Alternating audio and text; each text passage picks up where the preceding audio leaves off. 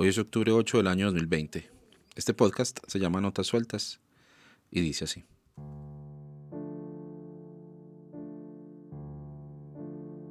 La soledad es de esas cosas que no nos gustan, pero que necesitamos. La soledad es una manera de hacer respirar el alma, de asomarnos un poquito para adentro.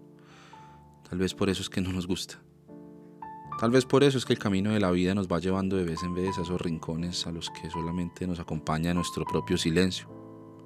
Normalmente ese silencio va acompañado de fracaso, o de culpa, o de duda, o de decepción.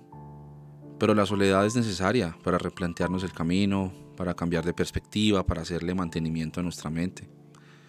La Biblia nos cuenta las historias de esos grandes héroes y heroínas de la fe que no lo hubieran sido tanto de no ser por la soledad porque eran gente como nosotros, tal vez peor, con nuestros mismos fracasos y culpas y dudas y decepciones.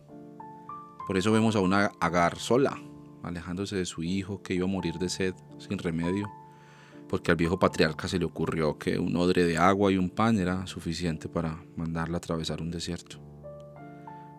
Por eso vemos a un Jacob solo, enfrentando el miedo a la venganza de su hermano mientras se le aproximaba un varón que resultó ser Dios, buscándole pelea a un José solo, tirado en una cisterna, escuchando a sus propios hermanos negociar cómo y por cuánto lo iban a vender.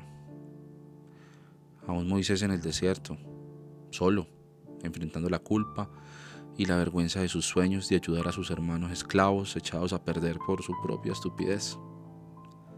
A una Raab sola entre los escombros de su ciudad, esperando el rescate de parte de los invasores extranjeros que le habían prometido salvarla a ella y a su familia sin saber que por siempre y para siempre no sería más que la ramera de Jericó.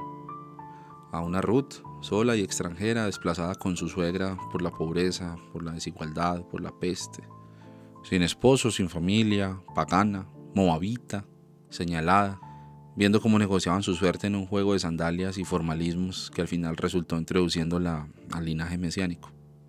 A un David solo, liberado de su remoquete de varón conforme al corazón de Dios, con su familia chatrizas por historias de violaciones, incestos, intrigas, asesinatos, y su propio hijo haciéndole golpe de Estado. A un Elías Tisbita, profeta del Dios Altísimo, degollador de sacerdotes de Baal, perseguido y deprimido, deseando la muerte y atrapado en su complejo extraño de ser el único sobre la tierra fiel al Dios de Israel. A una María Magdalena sola, llorando frente al sepulcro del maestro, pensando en quién podría darle información sobre el paradero de su cuerpo para al menos poder consolarse con el cadáver del Hijo de Dios. Y por eso vemos a Jesús más solo que cualquiera.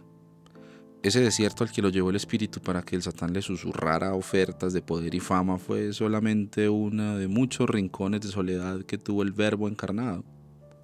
¿Quién más solo que Jesús? Seguramente incomprendido desde niño, sin duda hecho a un lado por los jóvenes de su generación, acusado por sus propios paisanos, traicionado por su amigo de confianza, abandonado por sus discípulos, caminando hacia la cruz donde también se sentiría desamparado por el mismísimo Dios. Elí, Elí, lama sabactani. Cuántos desiertos, cuántas cuevas, cisternas, batallas perdidas, barrigas de ballenas, naufragios, redes vacías, ciudades asoladas, cuántos huertos de Getsemaní, cuántas soledades tendremos por delante, cuántos silencios hasta que lleguemos a comprender que vamos siempre hacia adelante a pesar de nuestros propios demonios, que tenemos un tesoro en vasos de barro, que aunque seamos una manada pequeña, al Padre le complació darnos el reino, que por larga que sea la ausencia, por fuerte que martilla el dolor, por seca que se vea la fuente, realmente no estamos solos, que en cada una de esas soledades está Dios.